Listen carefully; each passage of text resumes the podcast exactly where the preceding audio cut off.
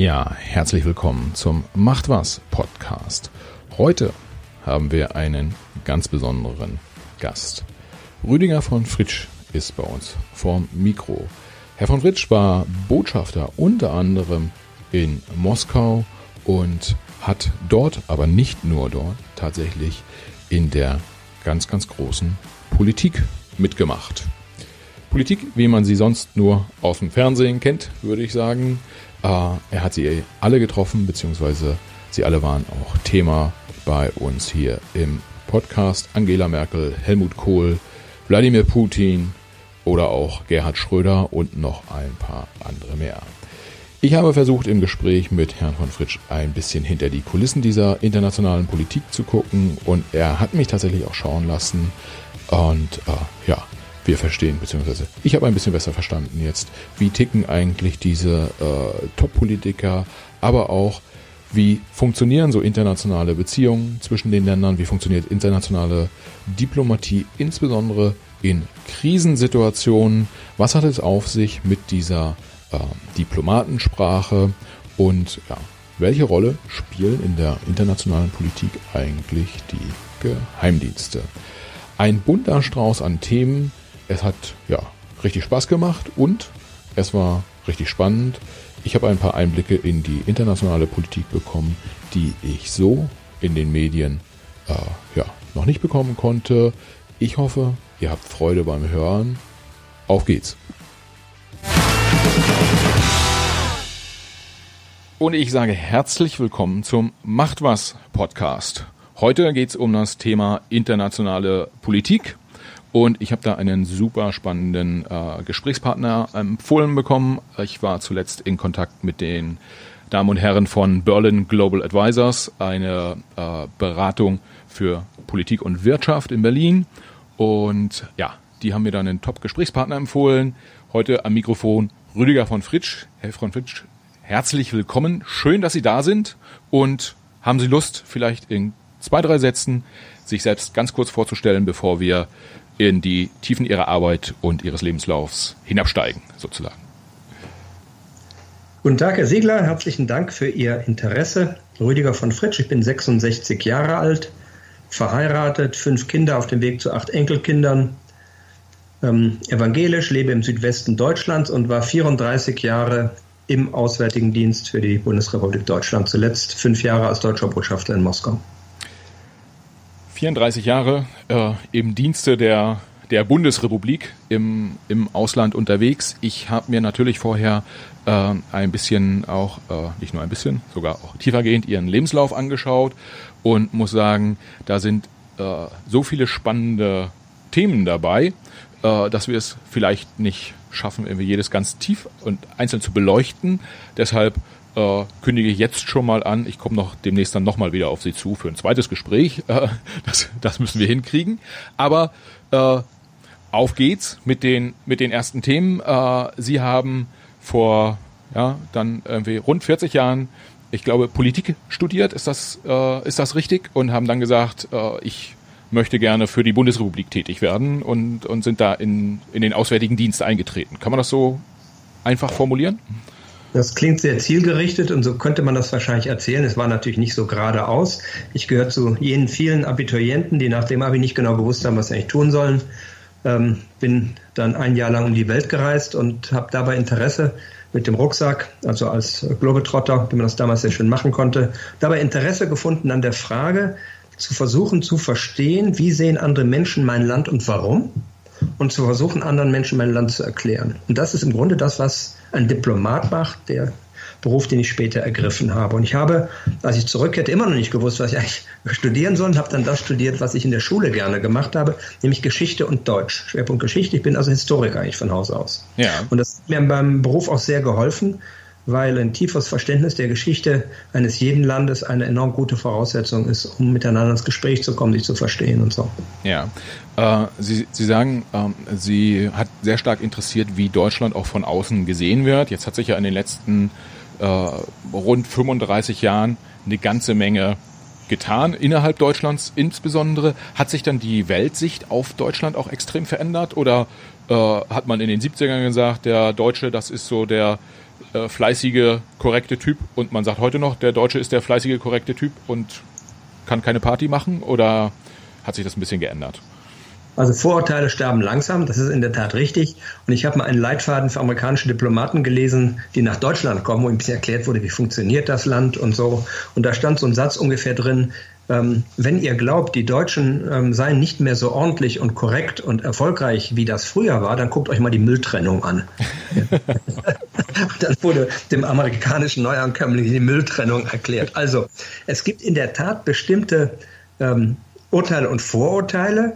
Vieles ist durchaus positiv. Und natürlich hat es in den 35 Jahren, von denen Sie sprechen, auch Veränderungen, große Einschnitte gegeben. Ich denke, der größte war zweifellos die deutsche Einheit. Ja wo es auch viele zweifelnde Fragen natürlich international gab, wo geht das Land jetzt hin und geht das gut und werden die wieder zu stark und zu eigenmächtig und was alles. Aber jenseits davon ähm, schauen viele Länder, das ist meine Erfahrung, mit großem Respekt auf das, was wir nicht nur in der Vergangenheit auch an Positiven zu Wege gebracht haben, sondern heute auch noch schaffen. Und ganz aktuell, wenn wir auf die Covid-Pandemie gucken, ist es so, dass viele Länder sagen, naja gut, die Deutschen irgendwie bekommen das vielleicht besser organisiert, das andere so schrecklich ist, überall ist auch bei uns. Ja, ja. Das äh, vielleicht da ganz, ganz interessant. Im Vorgespräch hatten wir kurz äh, Corona und erstaunlich ist ja dann doch, äh, wie positiv im Ausland man wahrgenommen wird als, als Deutschland. Wir haben das irgendwie alles ganz gut im Griff und äh, wie negativ ja doch äh, zum Teil man das selber in Deutschland wahrnimmt. Also das, äh, so die Eigen- und Fremdwahrnehmung der Deutschen geht schon stark auseinander, oder? Das ist in vielen Ländern natürlich so, aber auch in unserem Land ganz stark. Wenn man im Ausland sieht, äh, lebt, ähm, hört man doch häufig den Kommentar, eure Probleme ähm, hätten wir gerne. Ja.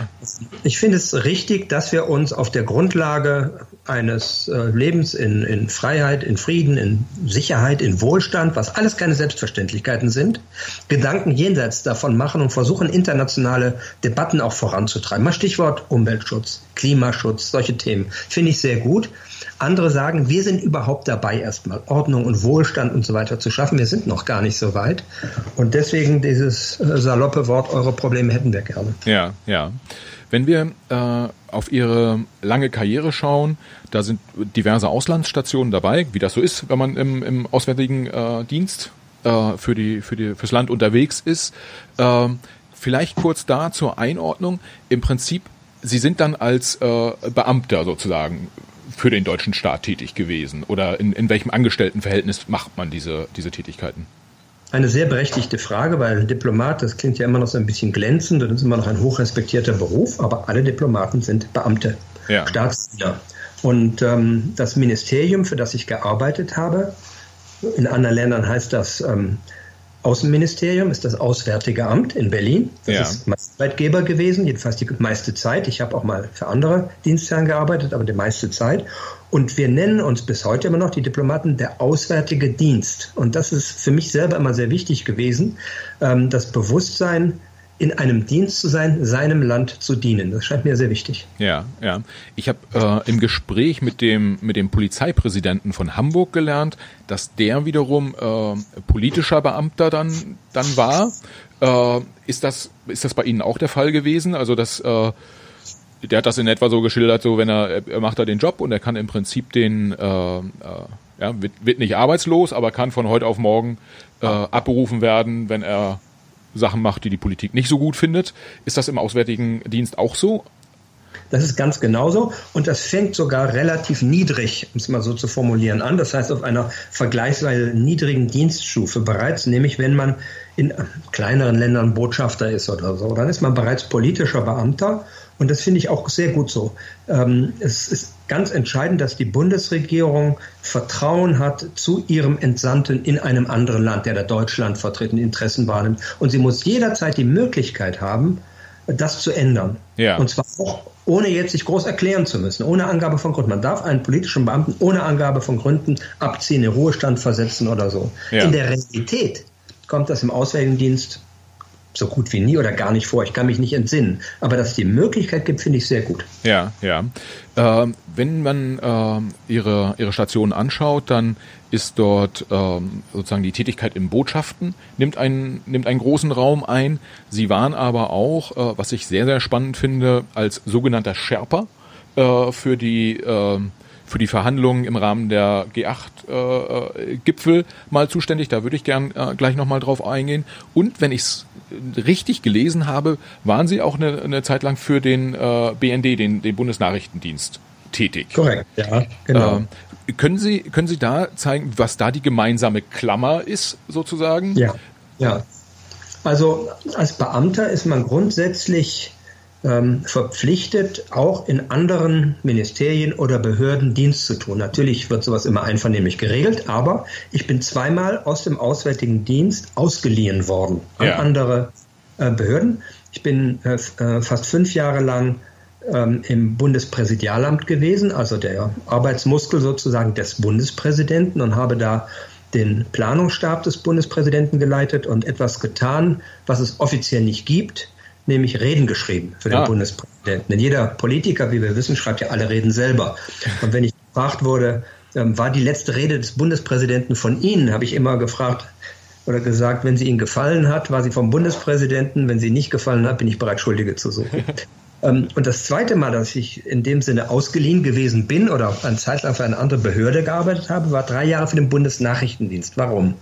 Der Bundesnachrichtendienst ist ein ähm, Informationsbeschaffungsorgan der Bundesregierung. Die beschafft sich ja. auf besonderen Wegen Informationen und zwar über das Ausland. Es gibt in Deutschland ja vergleichbar den, den Bundesverfassungsschutz, der ist fürs Inland zuständig, der Bundesnachrichtendienst fürs Ausland.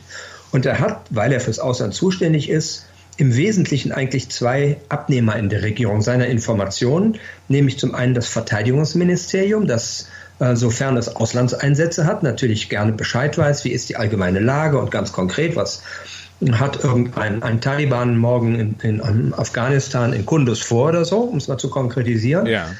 Ähm, und zum anderen das Auswärtige Amt, das Außenministerium, das eben auch sehr gerne gut Bescheid weiß über das, was im Ausland vor sich geht. Und deswegen sitzt in der Spitze des BND unterhalb der Ebene des Präsidenten, der der Chef des BND ist, als ähm, Vertreter, ähm, zumindest seit vielen Jahren ist das so eine Tradition, ein Diplomat und als zweiter Vertreter ein General. Und die beiden werden temporär, also für eine bestimmte Zeit dorthin entsandt. Ich war drei Jahre dort. Und die Hauptaufgabe ist es eigentlich zu versuchen sicherzustellen, dass dieses äh, Instrument der Informationsbeschaffung sich um die Themen kümmert, die aus Sicht des Auswärtigen Amtes oder des Verteidigungsministeriums besonders wichtig sind. Ja, ja. Das heißt, Sie haben dort sehr stark inhaltlich mitgesteuert sozusagen. Ähm, jetzt werden viele Hörer sich ja auch denken, oh, also Vizepräsident äh, BND, da hat man doch wahrscheinlich äh, immer zu tun mit den mit den Kollegen von der CIA und äh, mit dem Mossad und äh, wer da auch immer alles so durch die durch die Filme und die Nachrichten geistert. Äh, wie, wie ist das wie ist das Verhältnis dort äh, zu den anderen das Diensten? Ist, ja, das ist ein guter Punkt, den Sie ansprechen, denn das ist ein sehr wichtiger Bereich der Arbeit. Der Nachrichtendienst ist die internationale Zusammenarbeit. Das mag zum Teil erstaunen, weil es eben äh, zum Teil auch mit Nachrichtendiensten von Ländern ist, mit denen äh, die politischen Verhältnisse vielleicht gar nicht so gut sind. Warum? Weil ähm, die Nachrichtendienste sehr ähnliche Themen interessieren. Ich nenne mal welche. Internationaler Terrorismus, ja. Drogenhandel, Menschenhandel, Frauenhandel.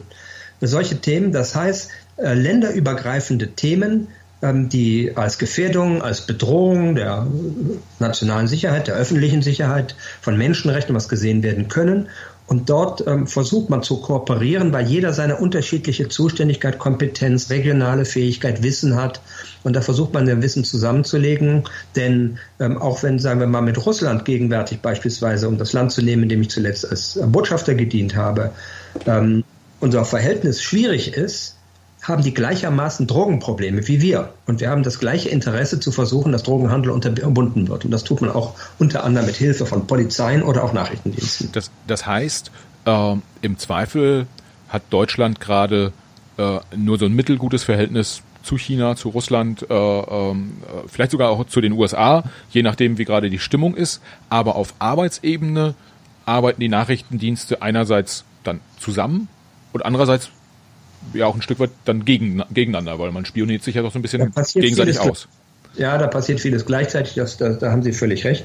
Ähm, dafür sind Nachrichtendienste da, Informationen verschiedener Art zu besorgen. Ja, wird man dann persönlich nicht so ein bisschen paranoid irgendwie, wenn man nicht immer so ganz genau weiß, immer äh, äh ist das jetzt ähm, ja irgendwie äh, teilen wir jetzt gerade Informationen auf einer, äh, auf einer gegenseitigen Ebene oder äh, wird parallel vielleicht auch, weiß ich nicht, nochmal Wirtschaftsspionage in Deutschland betrieben von einem auswärtigen äh, oder einem, einem ausländischen Geheimdienst?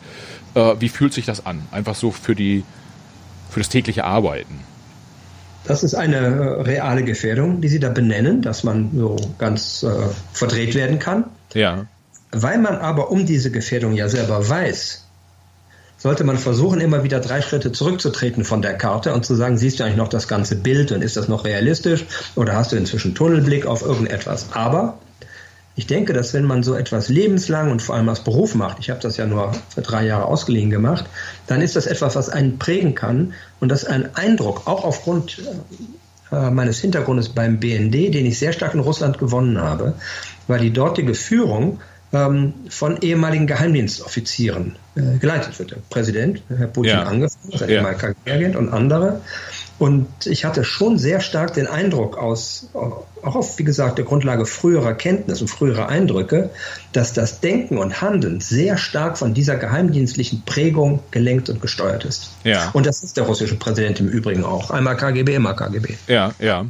Ähm, ist das, ähm, äh, vielleicht da kurz, weiß ich ehrlicherweise gar nicht, äh, inwieweit das äh, beantwortbar ist, aber wir haben ja in Deutschland auch im Prinzip zwei Nachrichtendienste, äh, sozusagen historisch, die da, die da eine gewisse, gewisse Bekanntheit haben. Äh, wissen Sie oder können Sie sagen, inwieweit auch nach der Wende äh, von, von Seiten der, der ostdeutschen Staatssicherheit dann sozusagen Themen übernommen, äh, genutzt, in, den, in, die, in, die, in die bundesdeutschen Nachrichtendienste integriert wurde? Oder hat man da tatsächlich einen ganz klaren Cut gemacht und gesagt, es gibt keine Überschneidung? Ich weiß, es ist nicht Ihr Themenfeld gewesen ja, in ja, der Arbeit. Das ist auch natürlich eine interessante Frage. Es gibt einen elementaren Unterschied dort. Ist ein Nachrichtendienst dazu da, die Freiheit, die demokratische Ordnung eines Landes zu schützen? Ja. Das sind die deutschen Nachrichtendienste heute.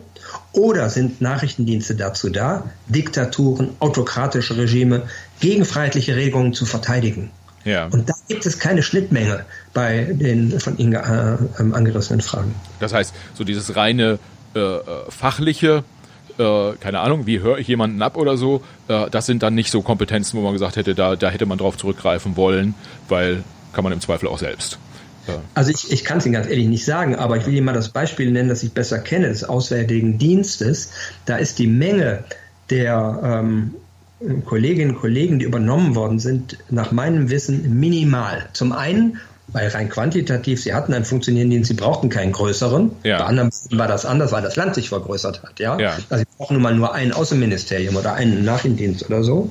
Und zum anderen, weil in diesen Bereichen, und das gilt natürlich nochmal viel mehr für die frühere Stasi, ähm, als für jetzt das Ministerium für Auswärtige Angelegenheiten der DDR, aber für jenes auch, ähm, die Menge jener, die wirklich Überzeugungstäter waren und die Träger des Regimes waren und ganz eng waren, ähm, extrem viel größer ist als sozusagen in der, in der übrigen Bevölkerung. Ja, ja. Deswegen ähm, nicht zu erwarten ist, dass das jemand ist, der freudigen Herzens nun äh, diese neue demokratische Ordnung verteidigt oder für sie eintritt. Gleichwohl hat es sicher gewisse Kompetenzen gegeben. Ich weiß nicht, ich lasse mich mal salopp formulieren. Eine Sekretärin, die fließend Mongolisch schreiben kann, ja, die hat man vielleicht gern übernommen oder so. Ja, ja. Weiß nicht, aber ja, okay, ja, ja, äh, äh, spannend. Aber äh, Sie waren ja dann äh, letztendlich nur in Anführungsstrichen drei, drei Jahre da bei den äh, bei den Damen und Herren vom vom BND und haben ansonsten neben der neben der Arbeit im Bundespräsidialamt ja waren Sie äh, auswärtig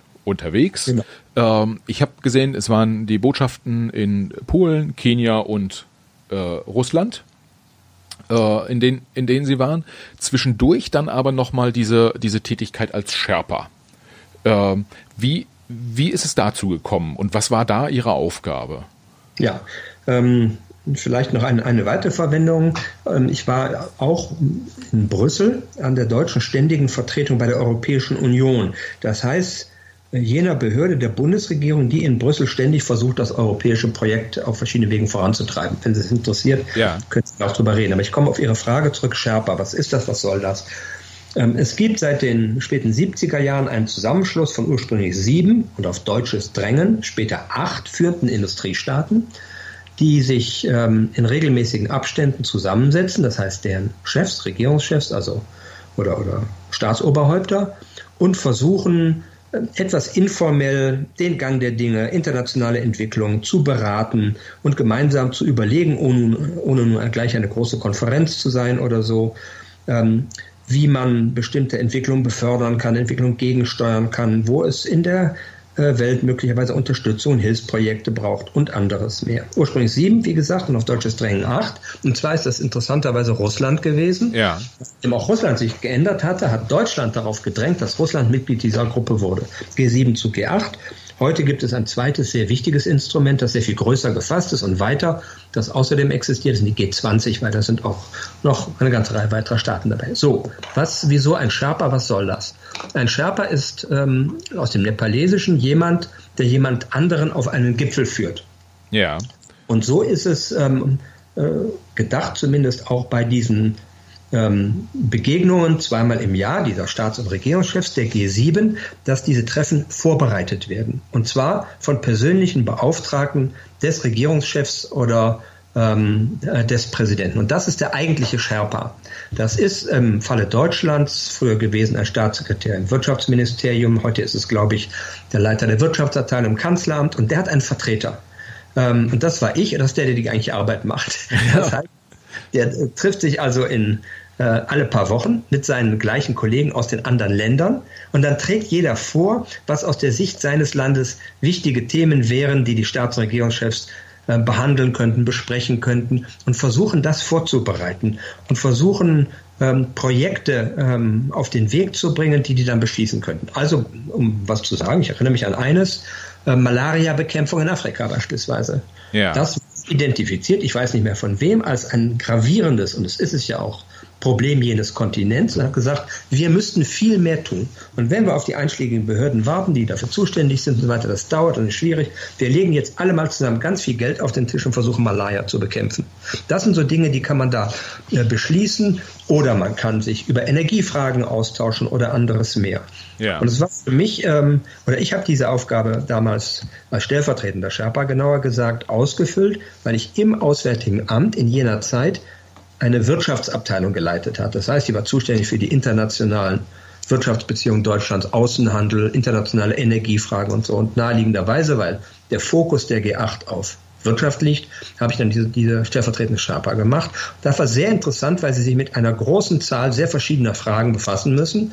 Landwirtschaft, Finanzen, Dinge, die nicht äh, zwangsläufig sozusagen täglich auf ihrem Tisch sind, aber ähm, deswegen interessant. Und im Austausch in diesem Kreis ähm, versuchen, eben ein solches Treffen vorzubereiten. Ja. Ähm, wenn, wenn Sie sagen, das Treffen vorbereiten, bedeutet das dann, dass man das äh, inhaltlich äh, sozusagen vorbereitet im Sinne von, man schafft, äh, bringt die Themen auf den Tisch, bereitet sie auf für die, für die letztendlichen Entscheidungsträger oder ich habe irgendwo auch mal äh, gelesen, da stand so ein bisschen salopp, äh, ist auch so ein bisschen so die Verhandlungstruppe der, äh, der Bundesregierung. Äh, stimmt das? Also ist man einerseits auf der fachlichen Ebene unterwegs äh, und versucht dann auch schon Positionen der, der äh, Bundesregierung dort mit einzubringen in die Gespräche oder ist es nur die inhaltliche Vorbereitung und die Verhandlung macht dann, weiß ich nicht, Angela Merkel selbst? Wir versuchen so viel wie möglich äh, vorzubereiten, auch abschließend, ohne selbstverständlich dann ähm, der Bundeskanzlerin in dem Fall die Möglichkeit zu nehmen, die Dinge abschließend anders zu lenken. Ja. Es beginnt damit, dass sie sich in Berlin zusammensetzen mit den Vertretern aus verschiedenen Ministerien und jeder sagt, in eurem Kreise könnten wir mal folgendes Thema anstoßen. Ähm, nämlich ähm, im Klimaschutz müssen wir viel schneller vorangehen oder anderes mehr. Und dann hat man ein ganzes Paket von Themen dabei und von Zielen, die man versuchen will zu erreichen und geht damit in diese Runde ähm, jedes halbe Jahr hat ein anderes Land den Vorsitz bei den ja, G8 ja. oder jedes Jahr, ich erinnere mich gar nicht mehr recht. Und ähm, die laden dann ein und dann reisen sie halt äh, fünf, sechs Mal im Jahr, ich weiß nicht, nach Italien und treffen sich dann mit den Kollegen aus Japan, USA, Russland und so weiter. Und dann hat jeder so ein Paket dabei und dann legt jeder das, äh, salopp gesagt, auf den Tisch und dann schaut man, sind da Deckungsmengen oder nicht. Ähm, und können wir zu einem Konsens kommen? Und das versucht man möglichst weit vorzubereiten. Es ist eine Mischung aus, aus sachlicher Besprechung und auch Verhandlung. Ja. Und um über ein Thema zu beraten, mit dem ich jedes Jahr aufs Neue konfrontiert war, wo ich immer alleine war und wo ich immer die gleiche Position hatte, alle anderen fanden eigentlich die beste Antwort auf Klimaschutz sei Kernenergie. Ja. Das macht ganz wenig Dreck und ist CO2-neutral und ich weiß nicht was. So. Ja und wollten also immer, dass die äh, obersten Chefs jetzt irgendeine große Resolution verabschieden, dass wir die Kernenergie mehr fördern äh, müssen. Ähm. Sie können sich ungefähr vorstellen, in welcher Rolle Sie als deutscher Unterhändler da sind. Aber ich habe es immerhin in den drei, vier Jahren, die ich das gemacht habe, geschafft, dass wir uns keinmal auf die Unterstützung der Kernenergie geschafft haben. Ja. Gar nicht. Das müssen die äh, anderen respektieren am Ende. Können dann ja nicht über den Tisch ziehen. Ja, ja. Äh, und äh, wie, wie ist das Gewicht Deutschlands in dieser, in dieser Runde? Gibt's da, gibt's da so eine gewisse Hierarchie, dass man sagt, irgendwie, äh, wenn die Amerikaner was sagen, das ist jetzt irgendwie so das Schwergewicht und äh, wenn die Franzosen was sagen, dann ist das so, äh, weiß ich nicht, Halbschwergewicht und Deutschland ist irgendwo auch dazwischen einzusortieren oder äh, sind die alle, alle gleichberechtigt unterwegs? Das berührt ein bisschen die, die Rolle, welches Gewicht hat Deutschland überhaupt international ja. mal. Nicht? Und wie sortiert sich das?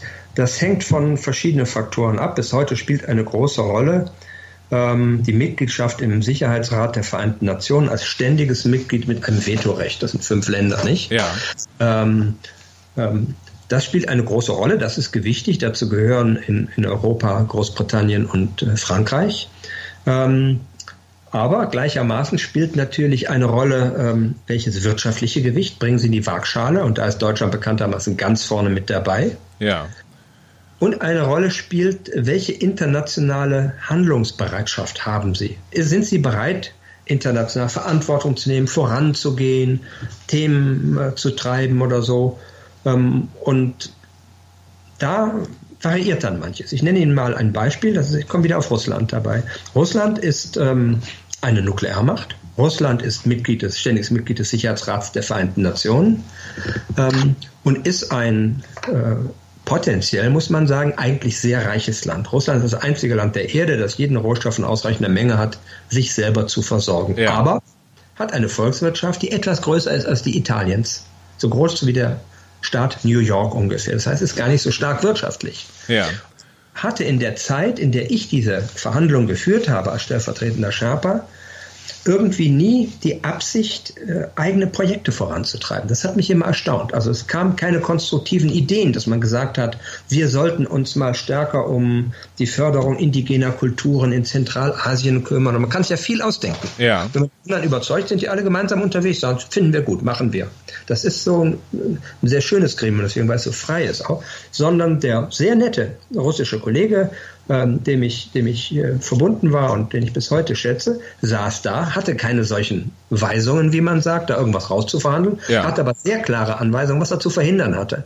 Ja, also keine wirklich vorantragende konstruktive Politik. Und davon hängt Gewicht am Ende dann auch ab. Ja. Weil wenn sie einen Vorschlag machen, aber die Franzosen eine brillante Idee haben, die anderen überzeugen, wird halt das gemacht. Ja, ja. Äh, können Sie ein Beispiel nennen? Was, was äh, war so auf der russischen Seite, was man immer verhindern wollte? Äh, Gibt es da, gibt's da was Spezielles? Ja, also damals ähm, wollte man keine zu großen Lasten ähm, im Bereich Klimaschutz und Umweltschutz ähm, aufgebürdet bekommen. Äh, Klimaschutz, das ist jetzt, Ganze ist äh, 13, 14 Jahre her, dass ich das gemacht habe ungefähr. Äh, war auch damals natürlich schon ein relevantes und großes Thema, CO2-Emissionen und anderes mehr. Ähm, und äh, Umweltschutz sowieso schon länger, ganzen Umweltfragen.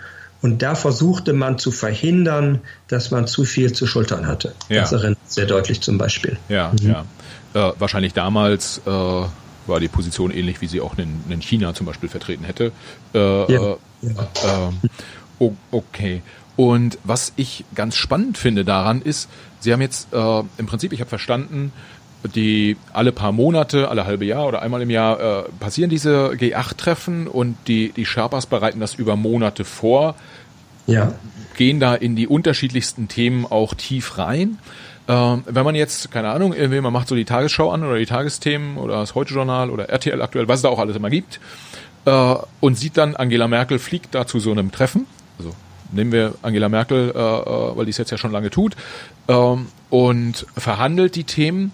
Da fragt man sich ja dann schon auch, wie tief kann eigentlich eine, egal, egal wie, wie, wie intelligent jetzt jemand ist äh, und wie aufnahmefähig, aber wie tief kann die in diesen Themen drin sein? Oder ist es so, dass man im Prinzip als Sherpa, wenn man die Gespräche geführt hat, auch nochmal äh, den Kanzler oder die Kanzlerin detailliert brieft, äh, damit die dort ein gutes, äh, eine gute Figur abgeben vor dem, auf dem Parkett? Ich nehme mal ein anderes Beispiel. Die äh, Bundeskanzlerin ist im Moment Vorsitzende im Europäischen Rat. Also Deutschland hat den Vorsitz in der EU. Das heißt, da müssen unendlich viele Themen vorangebracht werden, um die sich unmöglich die Regierungschefin alleine kümmern kann, denn sie hat auch noch zu Hause mit Covid zu tun und eine Koalition und ich weiß nicht, 97 Themen. Das heißt, ein Regierungschef, eine Regierungschefin ist darauf angewiesen, vertraute Beamte, Mitarbeiter zu haben, die ihr zuverlässig sagen, also, Frau Bundeskanzlerin, Sie müssen jetzt in Brüssel den europäischen Haushalt verhandeln und voranbringen. Ja. Folgende 37 Themen sind zuverlässig im nationalen Interesse abgehandelt, denn alle ähm, beteiligten Ministerien haben zugestimmt. Der Finanzminister ist einverstanden, dass wir den Bildungshaushalt so machen, da müssen Sie sich nicht drum kümmern. Aber in der Landwirtschaft gibt es folgende Probleme. Und Sie müssen darauf achten, dass die Interessenlage Frankreichs so ist und der Niederlande so ist und unsere ist so. Und Sie dürfen auf keinen Fall äh, zulassen, dass Folgendes passiert. Sie müssen auf jeden Fall versuchen durchzusetzen, dass. Ja. Das ist die Beratung. Ob das dann hinterher äh, die Chefin, der Chef so macht, ist eine andere Frage. Aber das ist die Verpflichtung des Beamten, auch des politischen Beamten.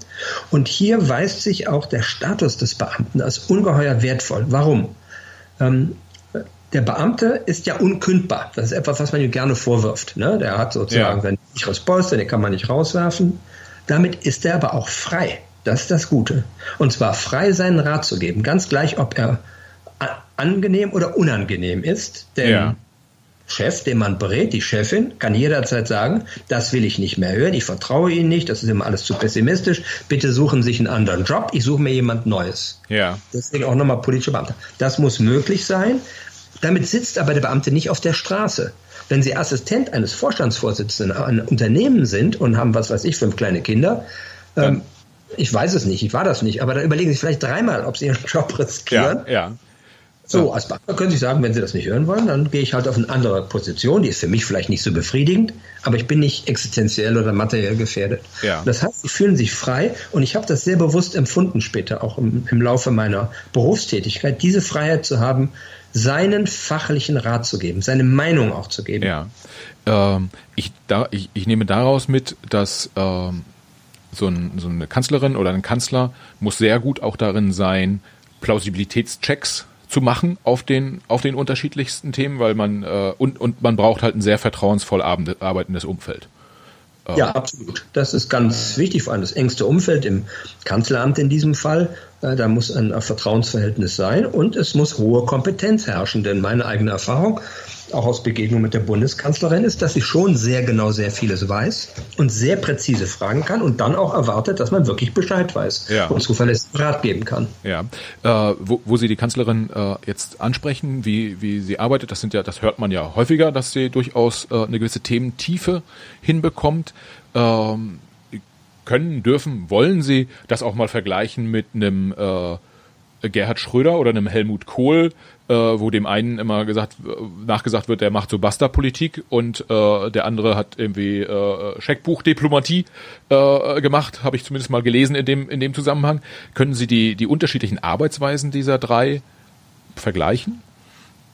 Ich habe als äh, junger Beamter in Brüssel äh, die Bundeskanzler bei den äh, sogenannten Ratssitzungen, also den Treffen der, der europäischen Chefs begleitet. Und zwar, weil ich äh, mitgeschrieben habe. Ja. Ähm, ich war gleichzeitig auch, äh, muss ja auch einer machen, ähm, ich war gleichzeitig auch so eine Art Verbindungsbeamter. Und von daher bekommt man ein bisschen mit, wie die agieren. Und das war in jener Zeit erst Helmut Kohl und dann Gerhard Schröder. Und da ist es natürlich so, dass sie in den wirklich am Ende existenziellen Fragen, nämlich wenn es um den Haushalt geht oder die Ausrichtung der Energiepolitik oder eine Reaktion auf ähm, äh, internationale Ereignisse, ist jeder Regierungschef äh, aus Selbstinteresse exzellent vorbereitet und verpflichtet, die Dinge gut zu kennen, denn Er riskiert ja wahnsinnig viel, nicht nur für sein Land, sondern auch die politischen Konsequenzen. Das ist ja der ganze Charme der Demokratie, dass wenn einer so einen Job schlecht macht, kann man ihn abwählen. Ja. Von daher ist das schon so. Davon dessen unbeschadet habe ich natürlich ähm, sehr unterschiedlich agierende Politiker erlebt. Die, manche, die so mehr oben hin unterrichtet waren und äh, informiert waren und sich gesagt haben, ach, ich segel da schon irgendwie durch, ja. auch in Moskau. Und dann manchmal feststellen mussten, die andere Seite war aber wesentlich besser aufgestellt. Das habe ich auch bei Reisen mit Ministern in andere Länder erlebt. Ich bin sehr viel unterwegs gewesen mit Außenministern durch die ganze Welt. Ähm, und manche, die ganz präzise, ganz genau vorbereitet waren, immer jedes Thema kannten Sie müssen sich vorstellen, wenn so ein Minister, eine Bundeskanzlerin, ein Präsident oder so reist, dann ist er nicht nur von wichtigen Mitarbeitern begleitet, die ihn beraten, sondern er bekommt vorher sehr solide Unterlagen. Die sind sehr qualifiziert. Ja. Die müssen in der Menge der Themen natürlich dann auch genau zugeschnitten sein und da darf dann sozusagen, muss das Wichtige drinstehen, die kontroversen Fragen. Der eine liest das alle ganz genau, der andere nicht so sehr. Ja, okay. Ich, ich nehme mal mit, wir, wir wollen jetzt nicht äh, genau zusortieren, wer, wer die Sachen äh, äh tief gelesen hat und äh, wer nicht.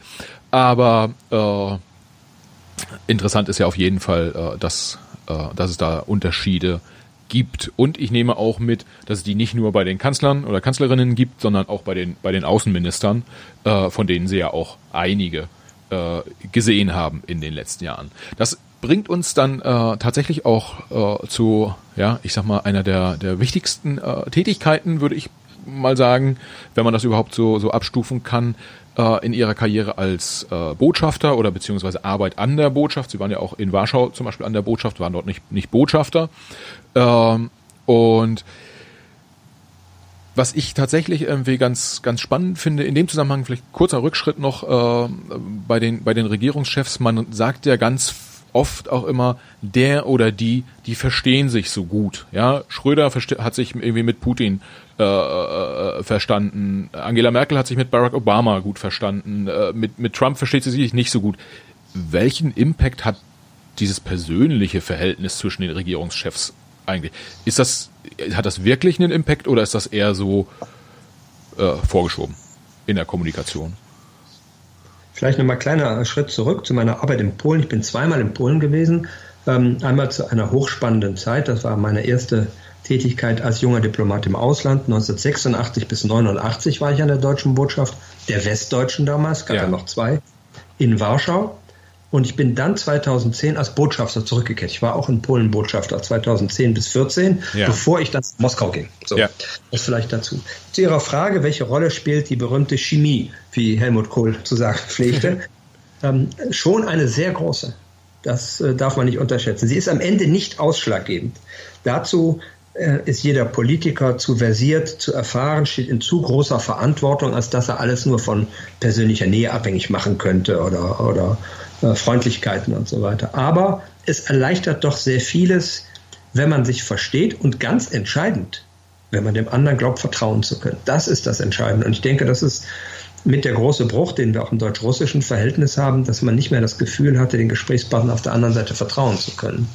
Ähm, aber das spielt insofern eine, eine große Rolle und äh, man versucht, die versuchen untereinander ein, ein gutes Verhältnis herzustellen und auch persönlich gut miteinander auskommen zu können. Das prägt auch sehr stark den Beruf des Diplomaten im Übrigen. Ja. Die sind darauf angewiesen, miteinander arbeiten zu können, mit den Kollegen und Kolleginnen aus einem anderen Land. Also versuchen Sie, ein freundliches Verhältnis zueinander aufzubauen. Ja. Das geht auch Persönliches und anderes mehr. Und Sie sehen sich häufiger. Das spielt schon eine große Rolle. Und da können Sie halt leichter verhandeln und leichter ähm, was voranbringen. Aber noch einmal, ausschlaggebend kann das am Ende nicht sein. Ja. Ähm, Sie haben die, die Tätigkeit in der, in der äh, deutschen Botschaft in, in Polen angesprochen. Hm, die Sie, da waren Sie Botschafter, bevor Sie dann nach Russland gegangen sind. Wie, wie kann man sich das vorstellen? Äh, jetzt mal so per se äh, würde man sagen, wenn man Botschafter ist, egal in welchem Land, äh, äh, deutscher Botschafter, dann wird man mit, ich glaube sogar seine Exzellenz angesprochen äh, und das ist schon mal ein wichtiger, äh, wichtiger Job, den man da macht. Ähm, wie ist noch oder gibt es dann auch nochmal eine Abstufung sozusagen zwischen den, äh, zwischen den Ländern, ähnlich wie bei den, bei den, bei den G8? Äh, wenn man Botschafter in Russland ist, ist es nochmal ein Tick wichtiger, als wenn man jetzt, weiß ich nicht, Botschafter in Italien wäre und äh, Warschau ist ganz besonders wichtig aufgrund unserer äh, Geschichte und dann ist es genauso wichtig wie Russland? Ähm, oder, oder wie sieht man das einfach so als, als Beamter, der ja auch eine Karriere dann macht? Natürlich gibt es Länder, die für Deutschland eine größere Rolle spielen, also die Mitgliedstaaten der Europäischen Union. Ja. Die großen Länder der Erde, Indien, China, Russland, die USA, andere mehr, Partner in der NATO, Kanada, Norwegen und so weiter. Und es gibt Länder, mit denen das Verhältnis nicht ständig so eng ist, der Austausch nicht ständig. Paraguay, ja. ja. Selbst Neuseeland oder so. Ähm, von daher gibt es schon Unterschiede auch der Aufmerksamkeit der, der Politik und, und, und der handelnden äh, Personen. Ja, ja. ja. Und äh, wie war das? Wie war das für Sie? Ähm, Sie haben ja durchaus auch, auch biografisch einen, durchaus einen Bezug nach äh, Mittel- und Osteuropa, ähm, haben ja auch äh, sozusagen auch vor der, vor der deutschen Wende einen, einen Bezug gehabt zu, äh, zu, zur DDR sozusagen. Ja. Äh, da kleine, kleine Randnotiz, da äh, haben sie auch mal ein Buch drüber geschrieben, äh, weil sie da als, als Fluchthelfer sozusagen aktiv waren. Ähm, und war es dann für Sie so, dass Sie einfach mit dieser, mit dieser Prägung es für Sie persönlich was ganz Besonderes war, erst in Polen und dann in Russland Botschafter zu sein? Es waren beides Länder und eine Großregion, wenn wir Ostmitteleuropa und Osteuropa zusammennehmen, die äh, seit sehr langer Zeit meine besondere Aufmerksamkeit hatten. Sie haben äh, zutreffenderweise angesprochen, dass ich eine biografische Prägung habe. Meine Mutter war eine Deutsche aus dem Baltikum, also heutige Grenze Lettland-Litauen ist sie aufgewachsen und mein Urgroßvater war Abgeordneter des russischen Parlaments und ich bin in einer großen ähm, Russophilie, kann ich sagen, aufgewachsen, großen Sympathie für Russland, ja. die sich ähm, für eine Generation, das war die meiner Großeltern, immer unterschieden hat vom Schrecken, den die Sowjetunion für sie bedeutet hat. Also inzwischen wurde immer gesagt, das hat mir sehr geholfen, hat früh mein Interesse geweckt und hinzu ist gekommen die Tatsache, dass meine Familie, wie viele zu Zeiten der deutschen Teilung durch die Teilung getrennt war. Ja. Die Familie meines Vaters stammt ursprünglich aus Sachsen und Thüringen und ich hatte und habe dort immer noch Verwandtschaft. Und deswegen hat sich 1973 ein Vetter von mir äh, bei mir gemeldet mit der Bitte, ihm zu helfen, aus der DDR zu fliehen, ihm und zwei Freunden von ihm. Ähm, wir kannten uns, denn unsere Eltern, jeweiligen Eltern hatten ein Interesse, dass die Verbindungen über die deutsche Teilung hinweg erhalten blieben. Und so bin ich als 15-, 16-Jähriger mal im Sommer nicht, ich weiß nicht, nach Österreich oder an die Area gefahren, sondern nach Thüringen. Und daher kannten wir uns. Ja. Er hatte diese geäußert, die ganze Geschichte nicht erzählen, aber im Ergebnis jedenfalls haben äh, mein Bruder Burkhard und ich diesen Vetter und zwei seiner Freunde mit Pässen, die ich selber gefälscht habe oder verfälscht habe, über Bulgarien in die Bundesrepublik geholt. Davon äh, handelt dieses Buch Die Sache mit Tom, eine Flucht in Deutschland, ähm, das sie anrissen. Und diese Erfahrung, ich war damals eben selber 20, 19 ähm, am Anfang, hat mich sehr stark für ähm, meinen Fokus auch gerichtet auf die Ost-West-Auseinandersetzung. Nicht, ich damals eine große Rolle spielte im Kalten Krieg.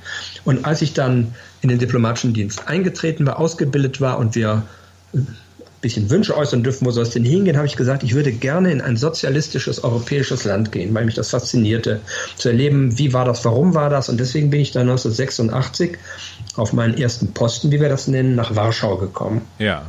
Und das war eine, eine ungeheuer spannende und sehr intensive Zeit, meine erste Erfahrung mit dem diplomatischen Beruf in einer Zeit des Umbruchs, was man 86 ja nicht wusste, dass 89 kommt. Ja, man, man kann wahrscheinlich sagen, dass zum Ende der 80er Jahre hin in Polen man schon, schon gemerkt hat, dass, dass etwas passiert. Also äh, Solidarność äh, gab es ja, gab's ja dann schon so, anders als, als in der DDR, äh, wo ja auch im Frühjahr 89 äh, noch viele gesagt haben, da wird nie was äh, äh, passieren und äh, Honecker sogar noch sagte, die, die, die Mauer wird ewig stehen äh, oder auch in 100 Jahren noch stehen, glaube ich, ist es ist, ist, ist genauer. Das äh, beschreiben Sie auch noch in Ihrem äh, aktuellen Buch, äh, da nehmen Sie auch Bezug drauf. Letztendlich aber, um auf Polen zurückzukommen, wie, wie hat sich das für Sie angefühlt? Sie waren dann da, es war ja, ist ja wie häufig dann, wenn man äh, im Ausland ist, komplett anderes Land, komplett andere Sprache, komplett andere Menschen, komplett andere Mentalität wahrscheinlich auch. Also der, der, ich sag mal so, der typische Pole war wahrscheinlich schon auch sehr anders als der, der typische Westdeutsche in den, in den 80ern. Äh, Stichwort Konsumorientierung, äh, Stichwort aber auch irgendwie Demokratie, Demokratieverständnis etc. Wie hat sich das für Sie angefühlt? War das vielleicht wie ins kalte Wasser geschmissen zu werden oder? Natürlich, das war genauso. Sie werden ausgebildet als, als Diplomat. Und zwar Diplomat heißt, Sie haben ein abgeschlossenes Studium und dann machen Sie eine Aufnahmeprüfung und dann bekommen Sie eine Ausbildung durch das Auswärtige Amt. So. Ja. Und da werden Sie natürlich ganz grundsätzlich, aber eben theoretisch darauf eingestellt, ihr werdet euer Leben in anderen Kulturen verbringen. Da geht es anders zu, die Menschen sind anders, sie haben andere Interessen. Stellt euch darauf ein, versucht sie zu verstehen. Das bekommt man so als theoretische Prägung mit. In der Realität ist das dann natürlich nochmal was völlig anderes. Das fängt damit an, dass meine Frau, wir hatten damals drei kleine Kinder, ähm, die kein Polnisch konnte, in den Supermarkt ging. Da standen lauter, lauter graue Packungen. Auf jeder stand was anderes, aber sie wusste nicht, in welchem Zucker und in welchem Mehl ist. Ja, ja. um mal runterzubrechen. So.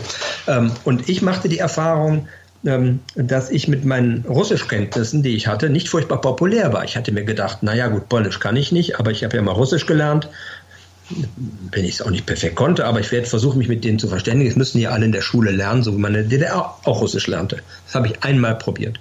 Das Letzte, was man in Polen damals brauchte, war ein junger deutscher Diplomat, der versuchte, mit ihnen Russisch zu reden. Das war sozusagen historisch betrachtet die Verbindung allen Übels, konnte ich gut verstehen. Also habe ich, wie meine Frau auch, Polnisch gelernt, denn ich hatte eine interessante Aufgabe an der Botschaft und das war der, es hieß polnische Innenpolitik. Das ja. heißt, versucht zu verstehen, was passiert in dem Land und wer will was. Und zwar alle Seiten. Ich habe also versucht, intensiv mit der Partei Kontakt zu halten. Das war schwierig. Die waren immer sehr misstrauisch und hatten immer Angst, mit mir zu reden, weil sie irgendwie nicht äh, sich nachsagen lassen wollten, dass sie mit westlichen Diplomaten sich unterhalten. Dabei hätten sie jede Chance gehabt, mir alles zu erzählen, ja. ihre ganze Wahrheit. Ich war ja sozusagen zunächst mal neutral. Es ging mir darum, das Land zu verstehen, aber eben auch mit der sehr wichtigen Kirche und der gesamten Opposition, dem Untergrund. Das war eine hochinteressante Tätigkeit. Die waren sehr bereit, uns zu erklären, was sie eigentlich dachten und vorhatten. Das waren jene Persönlichkeiten, man muss wirklich sagen Persönlichkeiten, nicht Menschen, die in einem ersten großen Aufbruch diese größte ähm, Einzelgewerkschaft der Welt aufgebaut hatten, die Solidarność, die dann 1981 verboten wurde. Ja. Und die jetzt aber, als ich da hinkam, 1986 immer noch natürlich in dem Land lebten, zum Teil eingesperrt gewesen waren, Berufsverbot hatten, anderes mehr. Und die, und das hat mich sehr beeindruckt, natürlich nicht ihre idealen Überzeugungen aufgegeben hatten. Sie sagten, wir laufen halt nochmal los, vielleicht klappt es ja. Und das historisch ähm, Ungewöhnliche geschah, dass eine Bewegung in einem zweiten Anlauf zum Erfolg führte, nämlich dem Umbruch von 1989. Und das, die fragten danach, zeichnete sich in der Tat in Polen deutlich seit Mitte 1988 ab. Da gab es eine erste große Streikwelle.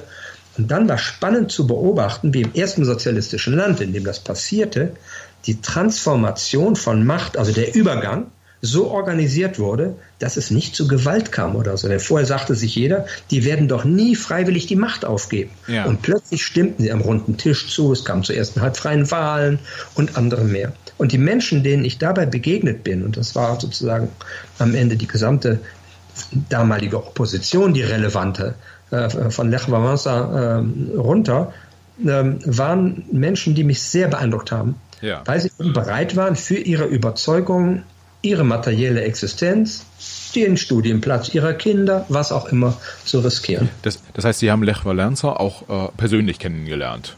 Ja, ich war derjenige, der den Kontakt zu ihm halten musste, ähm, weil ich an der Botschaft der Jüngste war. Und ja. wenn das aktuellen Machthaber nicht gefallen hätte, dass die Botschaft Kontakt zu Lech Walesa in Danzig hielt, und sie hätten einen rausschmeißen wollen, dann hätten sie mich genommen. Denn das kann man machen. Man kann als Regierung sagen, der Mitarbeiter deiner Botschaft gefällt mir nicht, der soll nach Hause gehen. Das kam auch vor. Ja. Amerikanische, britische Kollegen von mir wurden rausgeschmissen. Aber dann wäre ich der Jüngste gewesen und nicht gleich der Botschafter oben an der Spitze der Botschaft. Und so war ich derjenige, der ab und zu, wie man damals salopp sagte, zum Elektriker fahren musste.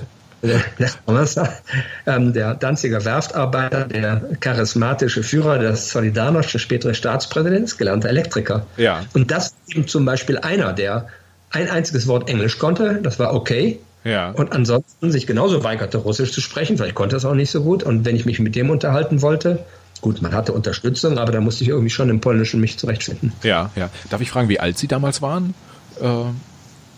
Äh als ich hingekommen bin, war ich 32. Ja, ja. Das ist jetzt nicht mehr sozusagen ganz, ganz, ganz, ganz jung, aber ist schon auch äh, durchaus ja ein Alter, äh, wo man die, die, die, den Überfluss an Lebenserfahrung noch nicht hat und dann aber mit sehr, sehr wichtigen Themen mehr konfrontiert wird als Diplomat. Ja, ja. ja. Ähm. Und deswegen, äh, erstens lernen Sie und Sie lernen natürlich lebenslang. Ich habe in Moskau beim letzten Post nach Botschaft auch dazugelernt. Und Sie haben als junger Diplomat ähm, immer einen Aufgabenbereich, der sozusagen Ihren Möglichkeiten, äh, auf Ihre Möglichkeiten zugeschnitten ist. Sie ja. überfordern niemanden verlangen von jedem viel. Ich habe, um das Beispiel umzudrehen, in meiner Zeit als Botschafter in Warschau und dann in Moskau viele junge Kolleginnen und Kollegen gehabt, die aus der Ausbildung zu uns kamen und die einen ganz eigenständigen Verantwortungsbereich hatten. Die mussten sich dann um russische Energiepolitik kümmern oder um äh, die Russe, soziale Fragen in Russland oder so. Die machten das zum ersten Mal und äh, waren zum einen abgesichert, weil das, was sie taten, sie nicht abschließend zu verantworten hatten. In dem Sinne, dass sie in ständiger Rückkopplung mit Vorgesetzten an der Botschaft waren, also älteren Kollegen, die einen größeren Arbeitsbereich leiteten und das ein bisschen beaufsichtigten, aber nach Möglichkeit, und das ist entscheidend, den jungen Kolleginnen und Kollegen so viel Freiraum wie überhaupt möglich ließen. Und das ist etwas, was ich auch erfahren habe als ganz junger Diplomat. Ja. Man hat laufen lassen. Man hatte das Gefühl, irgendwie macht er das nicht falsch und er spricht mit den richtigen Leuten und der ist ständig von sich aus unterwegs und der will neue kennenlernen und der erfährt ganz viel, der weiß ganz viel und deswegen, den lassen wir mal. Das ist schon in Ordnung. Ja. Und wenn ich hinterher meine Einsichten nicht gewandt zu Papier brachte, dann guckte noch mal jemand drüber, weil das war dann vielleicht nicht ganz ausgegoren. Ja. Äh, wie viele Mitarbeiter hat eigentlich so eine Botschaft? Äh, wahrscheinlich auch unterschiedlich, je nach Land, aber so äh, in Warschau oder Moskau, Paris, die sind ja wahrscheinlich alle ähnlich, ähnlich groß. Ähm, sind da, ist da eine dreistellige Anzahl von Mitarbeitern dann unterwegs oder? Das unterscheidet sich in der Tat natürlich nach ähm, auch der Bedeutung der Beziehung zu einem Land, der Größe des Landes. Und wir unterscheiden immer zwischen Entsandten und örtlich beschäftigten Mitarbeitern, weil nicht wenige äh, Mitarbeiter einer Botschaft werden vor Ort angestellt. Und das, um das Beispiel Moskau zu nehmen, äh, kann die größere Zahl der Mitarbeiter sein. Die sitzen ja. am Visa-Schalter und geben Visa aus. Die machen Presseauswertungen, viele Fragen, die nicht in engeren Sinne politisch sind, die dann die sogenannten entsandten Mitarbeiter übernehmen. Um ihnen Zahlen zu geben, also ich nehme an, Unsere kleinsten Vertretungen weltweit arbeiten wahrscheinlich mit einem aus Deutschland entsandten Mitarbeitern oder drei oder so vielleicht. Das ist ja. der Botschafter, der für alles zuständig ist. Und ansonsten hat er ein paar vor Ort Beschäftigte. Moskau ist unsere größte Botschaft weltweit, 350 Mitarbeiter. Ja. Und äh, schon in Warschau, einem für uns sehr wichtigen Land, für unsere Beziehung wichtigen Land und äh, aufgrund unserer Geschichte wichtigen Land, war es deutlich weniger. Da hatten wir, glaube ich, 120 Mitarbeiter oder so. Ja, da muss ich sagen, ich äh, kenne das ja aus Unternehmens, also wenn man so Unternehmensgrößen bewertet, äh, äh, mitarbeiterseitig. Ähm, und wenn man sich mal die Bedeutung anguckt der Beziehungen zu Russland, äh, dann ist 300 Mitarbeiter gar nicht so viel, würde ich Nein, es ist gar nicht viel. Und, und eigentliche Diplomaten auch, die wirklich die politisch-analytische Arbeit machen, die ähm, versuchen, das Land zu verstehen, die versuchen, Botschaften in das Land hineinzutragen. Das ist ja auch eine Aufgabe der Botschaft. Die versuchen, ein Land zu verstehen und ihre eigene Regierung zu Hause zu erklären. Und zugleich versuchen sie, ihr eigenes Land in dem Land zu erklären. Das ist ein sehr viel kleinerer Kreis. Ja, Aber ja. Ein sehr kompetenter, weil er ständig vor Ort sich mit diesem einen Thema, nämlich dem Land, befasst und deswegen ähm, in der Summe der Erkenntnisse, die sie dort vor Ort ständig zusammenführen. Sie sitzen täglich beieinander und sagen sich, wo geht das denn gerade hin? Und dann sagt der Kollege, der sich mit Sozialfragen beschäftigt, also ich habe gehört, da und da gibt es folgende Entwicklung und äh, die Lastwagenfahrer sind unzufrieden, weil oder so. Und dann hat ein anderer was anderes gehört, ähm, dass die Energieversorgung dort nicht klappt oder so. Und das fügen sie zusammen und gewinnen ein Bild davon, von der Wirklichkeit dieses Landes so gut wie möglich. Und deswegen ist die höchste Kompetenz eigentlich, die eine Regierung über ein anderes Land besitzt, in der Regel im Ausland. Ja. Dort ja. sie in Botschaften. Ja. Mhm. Ähm, ich würde ganz gern mit Ihnen nochmal auf die äh, sozusagen ganz, ganz konkreten Aufgaben eines, äh, eines Botschafters oder einer Botschafterin, es gibt ja auch weibliche, äh, ja. ähm, eingehen wollen, würde das ganz gern anhand ihrer, ihrer Tätigkeit in äh, Moskau machen wollen. Ja. Mhm. Ähm, das, das, äh, das Buch, was Sie dazu geschrieben haben, geht da ja schon auch sehr stark ein, geht aber auch beispielsweise relativ stark auf, auf Ihre persönliche Beziehung zu, zu Wladimir Putin ein. Ähm, wenn wir, wenn wir da mal mal einsteigen und schauen. Sie sind dort, äh, Sie haben irgendwann den Anruf bekommen aus dem Außenministerium, so Sie würden doch jetzt irgendwie nach Moskau gehen. Ja, ist das so, äh, ist das in etwa so gewesen? Da hat sie dann, ich weiß nicht, wann, wann war das? Ich kann nicht konkret schildern, wie das war. Ich war Botschafter in Warschau. Ja. Und im Dezember 2013 kam der damalige Außenminister Frank-Walter Steinmeier zu einem Besuch in Warschau und fragte mich bei der Gelegenheit, ob ich äh, bereit wäre, als Botschafter von Warschau nach Moskau zu wechseln. Das hatte natürlich eine Vorgeschichte. Ich war so lange in Polen gewesen, dass man normalerweise wechselt. Man ist drei, vier Jahre sowas normalerweise auf einem Posten. Das stand also an. Der Kollege in Moskau äh, ging von dort weg. Also es muss sich so manches fügen. Und ich hatte ein Interesse grundsätzlich dorthin zu gehen. Und deswegen, sage ich mal, hat die Frage mich nicht völlig überrascht, aber so passiert es. Sie werden gefragt und dann können sich gegebenenfalls auch Bedenkzeit aus äh, bedingen, weil sie sagen, ich möchte meine Frau fragen. Sie können auch Einwände erheben, weil sie sagen, passt mir gar nicht. Mein Ältester ist kurz vorm Abitur. Ich würde gerne noch ein Jahr hier bleiben oder so. Ja. Aber im Grunde läuft das so, wie Sie sagen. Ja, ja. Und Sie haben dann freudig Ja gesagt sofort oder? Ähm ich habe deswegen gerne Ja gesagt, weil ähm, ich diese große Sympathie zu Russland habe. Das versuche ich in allen Gesprächen immer wieder zu betonen, dass ich auch in politisch sehr schwierigen Zeiten, die ich dort erlebt habe, mir meine Sympathie zu Russland und vor allem seinen wunderbaren Menschen nicht habe kaputt machen lassen. Also von daher dieses Interesse an Russland, die Faszination für das Land, das war alles gegeben, die grundsätzlich positive Einstellung und die berufliche besondere Herausforderung. Wenn es irgendwo ganz besonders kompliziert ist im Verhältnis zweier Länder, sind Diplomaten besonders gefragt. Und dann wird es für sie beruflich besonders interessant. Ja. Deswegen ja. habe ich Moskau sehr gerne gemacht. Ja. Äh, und als sie dann äh, dort nach, nach äh, Moskau entsandt wurden, haben sie so, haben sie sozusagen einen ganz konkreten Arbeitsauftrag dann schon äh, von Frank-Walter Steinmeier mitbekommen oder äh, kam das dann erst später und war das dann eher eine Reaktion sozusagen auf die Entwicklung der Beziehung? Das ist eine sehr, sehr gute Frage, die Sie stellen. Ich habe in den Jahren, die ich Botschafter war, eigentlich praktisch nie eine konkrete Anweisung bekommen, was ich zu tun habe. Ja. Vielmehr ist es so, dass man die Interessenlage seines Landes kennt, die Politik seiner Regierung, die er formuliert hat, ja. die man an Äußerungen ablesen kann, und dass sie daraus ableiten, was sie im Interesse ihres Landes, ihrer Regierung jetzt am besten tun. Ja, ja. Sie sehen, da ist ein Riesenkonflikt ausgebrochen. Russland hat gerade einen Teil des Nachbarlandes mit Gewalt an sich gerissen, die Krim annektiert. Das ist aus unserer Sicht ein fundamentaler Bruch des Völkerrechts. Ähm, die Wogen schlagen international hoch. Die Bundesregierung ist zu Recht empört. Sie will reagieren. Daraus leiten sich 100 Arbeitsaufträge für sie ab. Ja, ja. Nämlich zum einen die Aufgabe, und das ist eine sehr wichtige Funktion des Botschafters, ihre Position, so gut es irgend geht, mit aller Klarheit zu kommunizieren.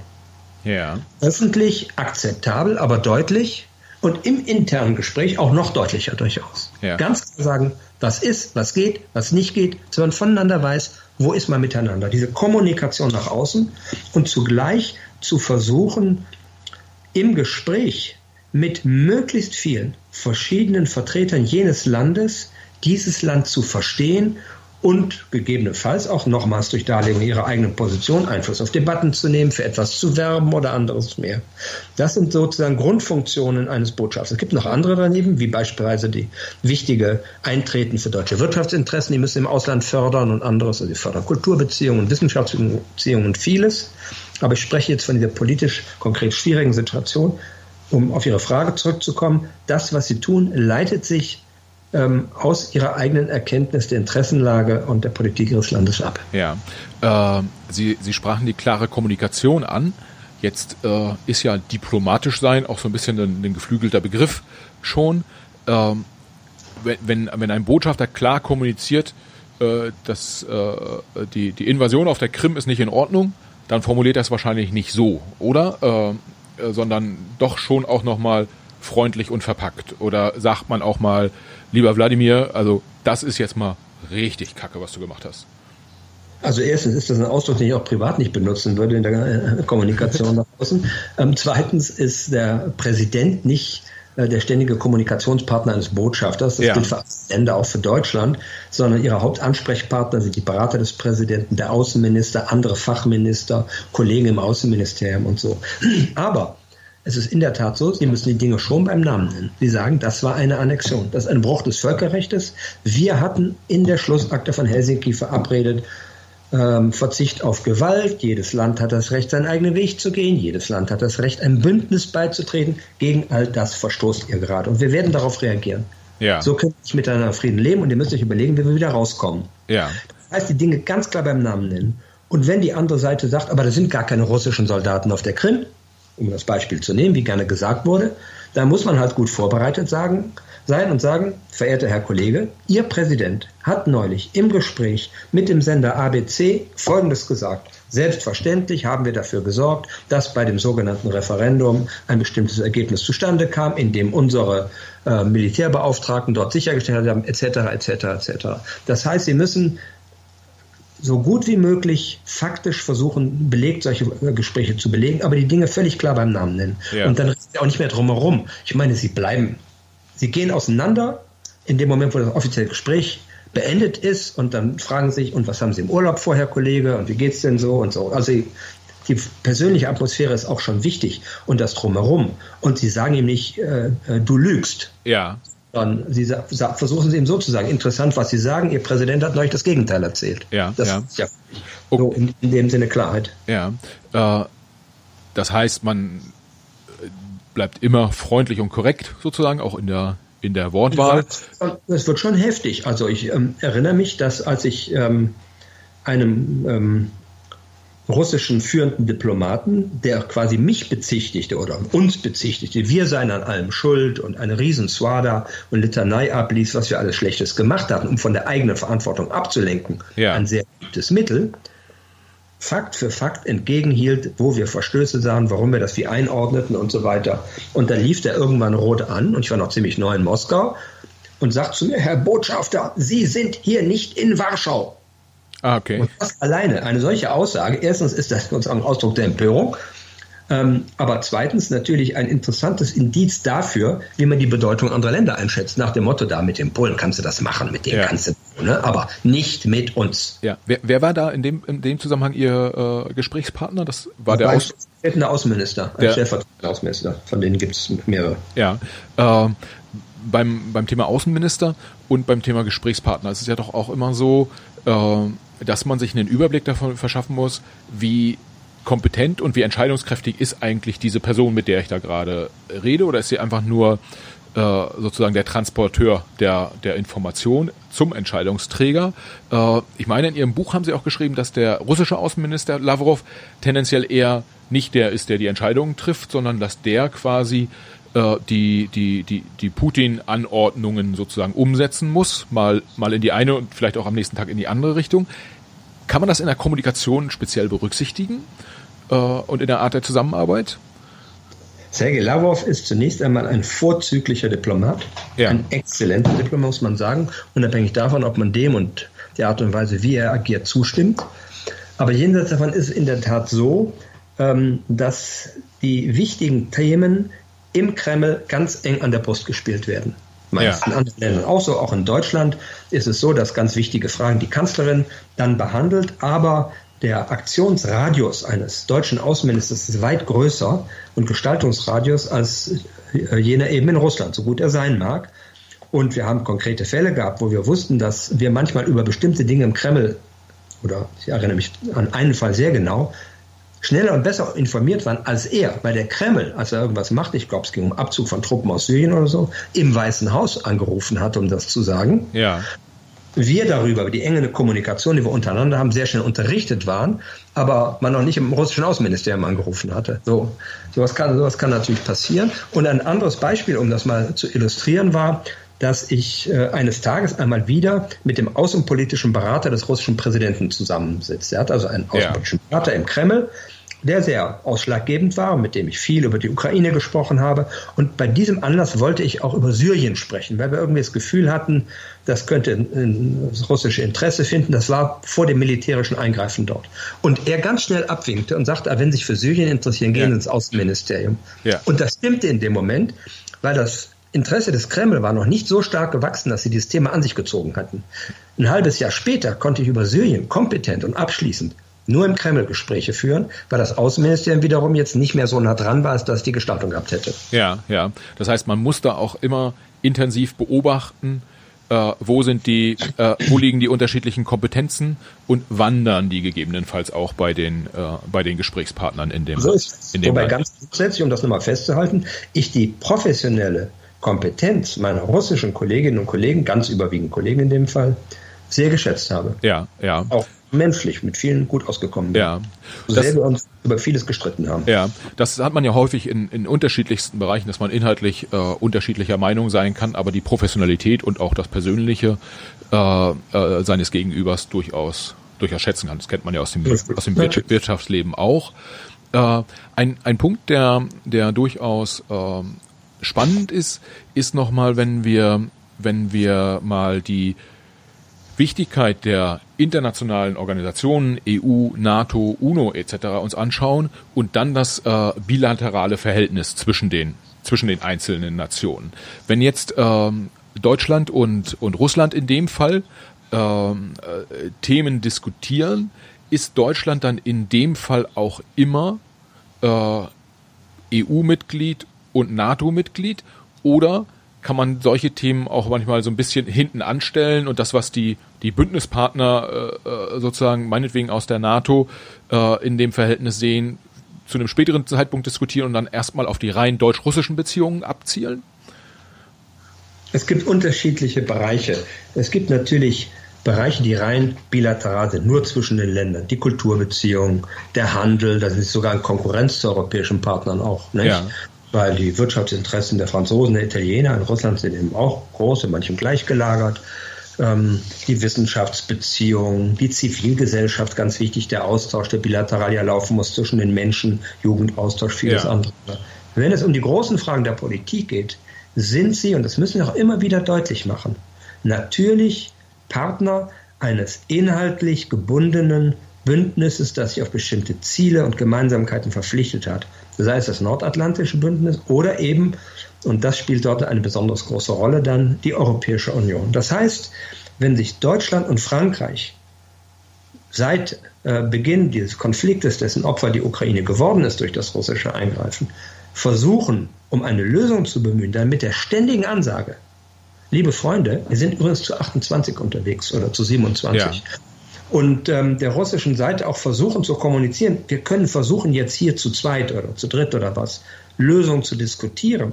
Aber was immer wir verabreden, muss auf unserer Seite die Zustimmung aller haben ist am Ende dann ein Kompromiss.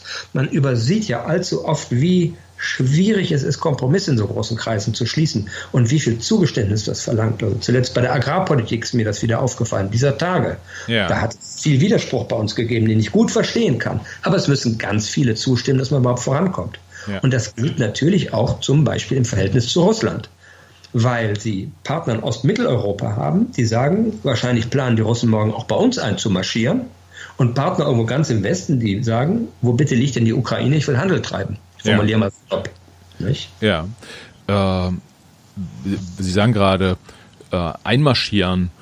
Das, ja, die die äh, Krim hat ja gezeigt, äh, dass solche Themen auch nach dem Ende des, des Kalten Krieges nicht komplett äh, sozusagen von der Landkarte verschwinden. Also ähm, äh, reale reale Gefahren bestehen. Aber sehen Sie tatsächlich äh, die Gefahr, dass Russland morgen sagt, Litauen ist äh, schönes Land und gehört zur Sowjetunion, äh, die wir wieder aufbauen? Äh, oder ist das Ich finde es, ich finde es erschütternd, dass Russland für sich das Recht herausnimmt, in Ländern, die früher Teil der Sowjetunion gewesen sind, ein besonderes höheres Mitspracherecht zu haben, bis hin zum Recht auf gewaltsamen Eingriff wie in der Ukraine. Was wir gegenwärtig in Weißrussland beobachten, finde ich ist auch bemerkenswert. Russland warnt die Europäer vor Einmischung. Ja, wie kommt denn Russland dazu, dass gleichzeitig selber sich einmischt, indem es in Minsk die Journalisten austauscht und russische dahin schickt, weil die weißrussischen protestieren oder so. Das heißt, man nimmt sich dieses Recht durchaus heraus. Ähm, und dann kommt es darauf an, dass wir, also die Länder des sogenannten Westens, kein sehr schöner Ausdruck, aber äh, sei ja oder beinahe nicht präzise ist, aber hier mal verwendet, entschlossen und klar reagieren, und solcher Politik entgegentreten und rote Linien aufzeigen. Und ich bin zugleich überzeugt, um auf Ihre konkrete Frage einzugehen, dass Russland selber eine rote Linie bei der Außengrenze der NATO sieht. Ich kann mir gegenwärtig nicht vorstellen, dass man aggressiv gegen einen NATO-Partner vorgeht, ja. weil wir aktive Verteidigung haben, also gegen Litauen oder so, was sie nannten. Aber umgekehrt formuliert, hätten wir 2014 auf die russische Aggression gegen die Ukraine in der Ukraine überhaupt nicht reagiert und gesagt, nun lass sie mal machen, wir sind hier an der Fleischertheke, darf es ein Viertel mehr sein, ähm, und hätten das laufen lassen, können wir uns sicher sein, dass Kiew heute noch eine ukrainische Stadt wäre? Ich weiß es nicht. Ja. Das heißt, geschlossene und geschlossene Reaktion ist ganz wichtig und das Festhalten und Bekräftigen der eigenen Regeln und Prinzipien und vor allem jener Regeln, die man mal gemeinsam miteinander verabredet hat, die da verletzt werden. Ja, äh, manchmal, manchmal hört man ja oder liest man ja auch so ein bisschen so, äh, die EU sei ein, weiß nicht, zahnloser Tiger oder oder was auch immer.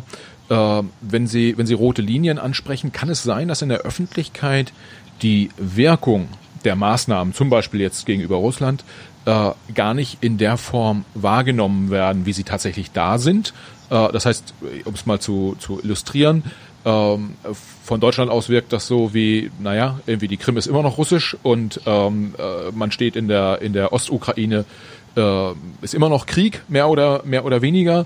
Wir haben ja eigentlich nichts erreicht. Äh, dem ist, wenn ich Ihnen richtig folge, nicht so, sondern es könnte eigentlich auch alles viel schlimmer noch sein.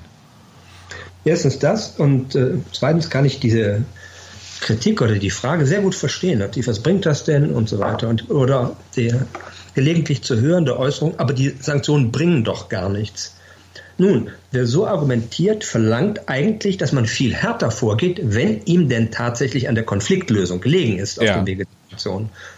Was meine ich damit? Russland selber hat bewiesen, wie man erfolgreich und wirklich, so war es, fast brutale Sanktionen durchsetzen kann gegen die Türkei. Die Türkei hat ein russisches Kampfflugzeug abgeschossen und dann ging es los. Die ganze Palette runter.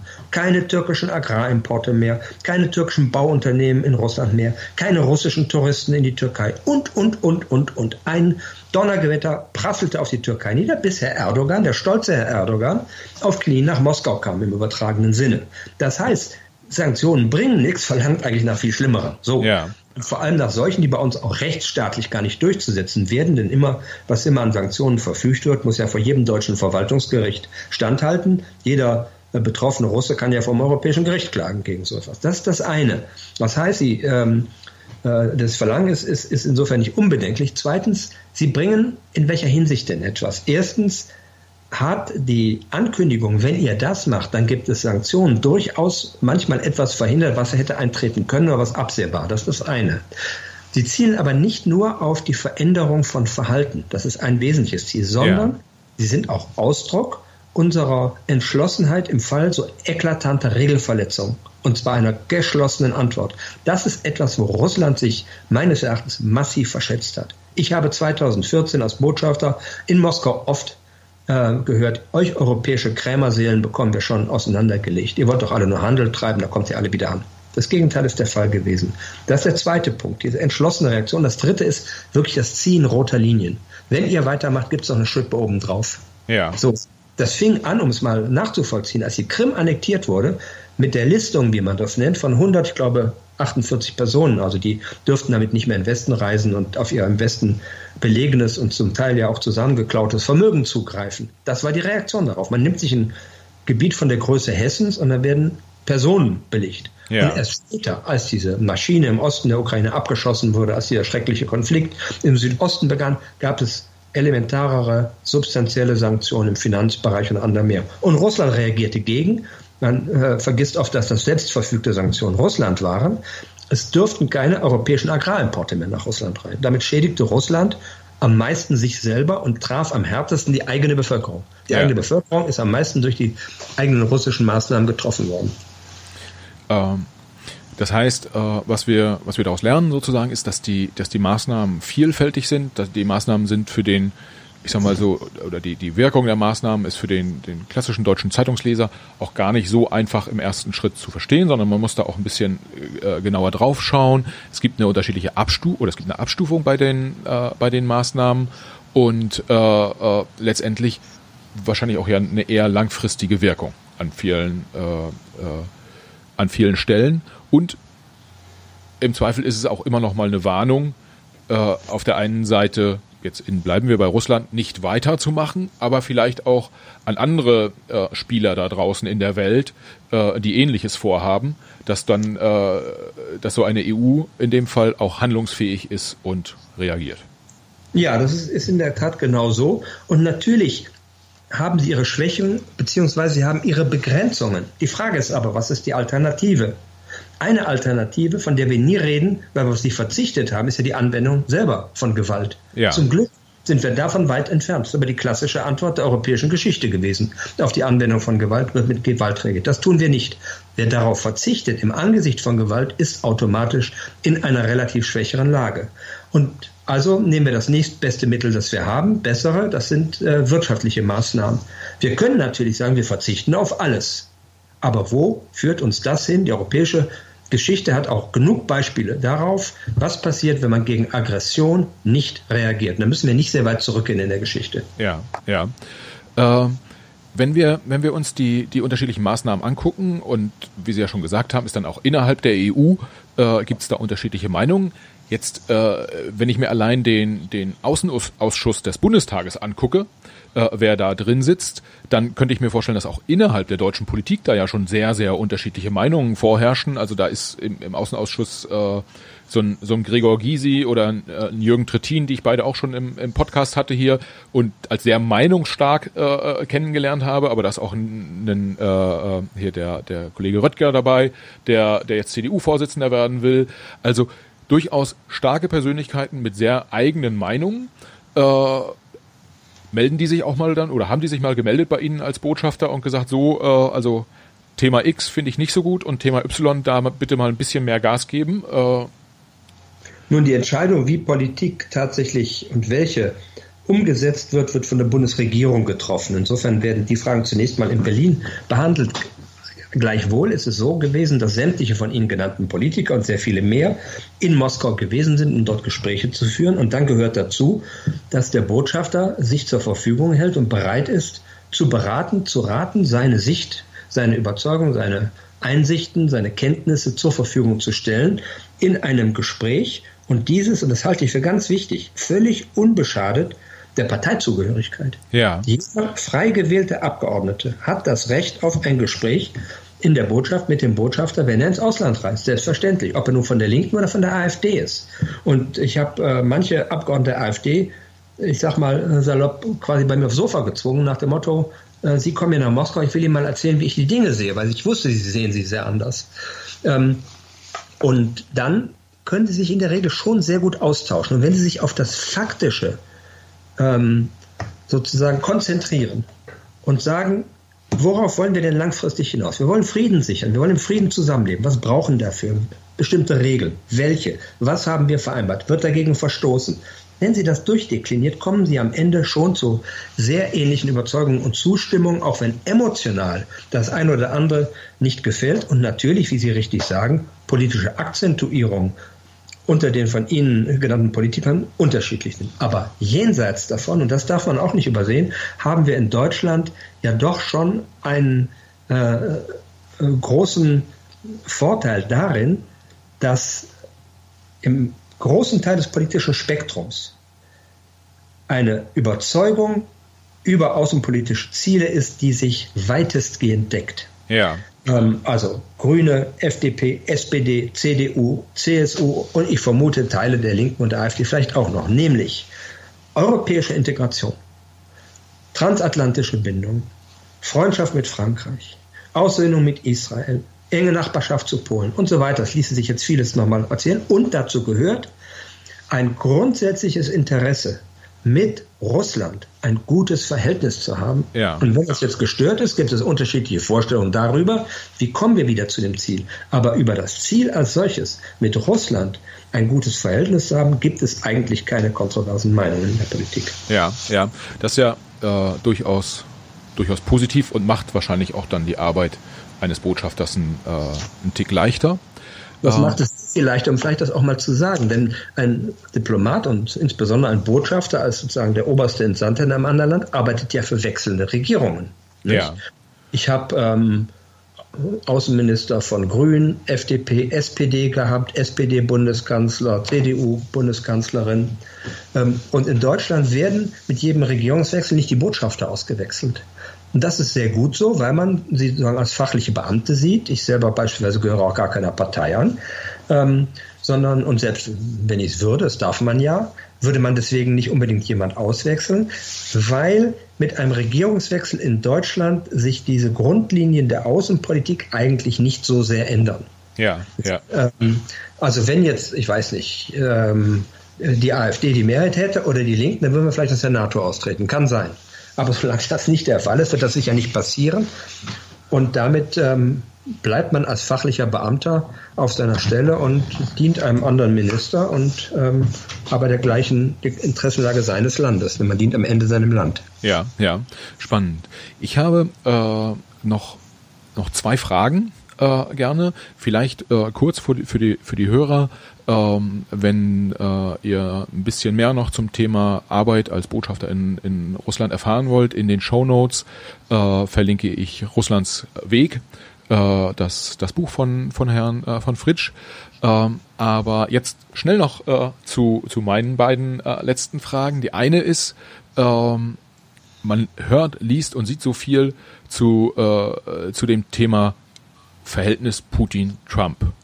Äh, mögen die beiden sich, weil die einfach ähnliche, ich sag mal, Macho-Typen sind?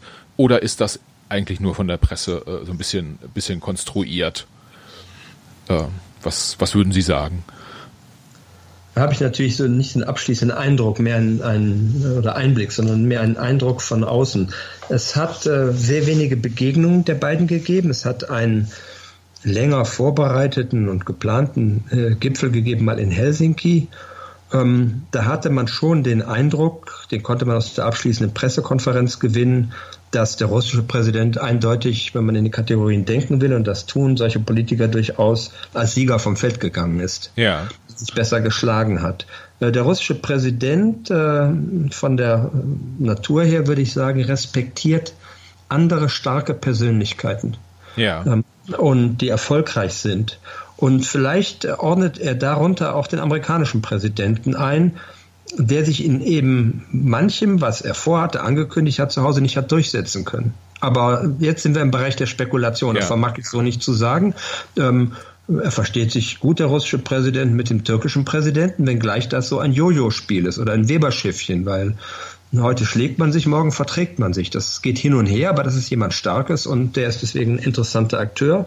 Und er hat immer ähm, die Bundeskanzlerin respektiert, weil sie sehr konsequent und entschlossen einen Kurs gesteuert hat, immer berechenbar war auch für ihn. Die deutsche Politik insgesamt, auch die verschiedenen Außenminister, mit denen war es nicht anders. Ähm, und zudem Deutschland ein Land ist, äh, das er besonders gut kennt und am besten vielleicht einschätzen kann von anderen ja, Ländern. Ja, zu dem Verhältnis äh, äh, Merkel-Putin.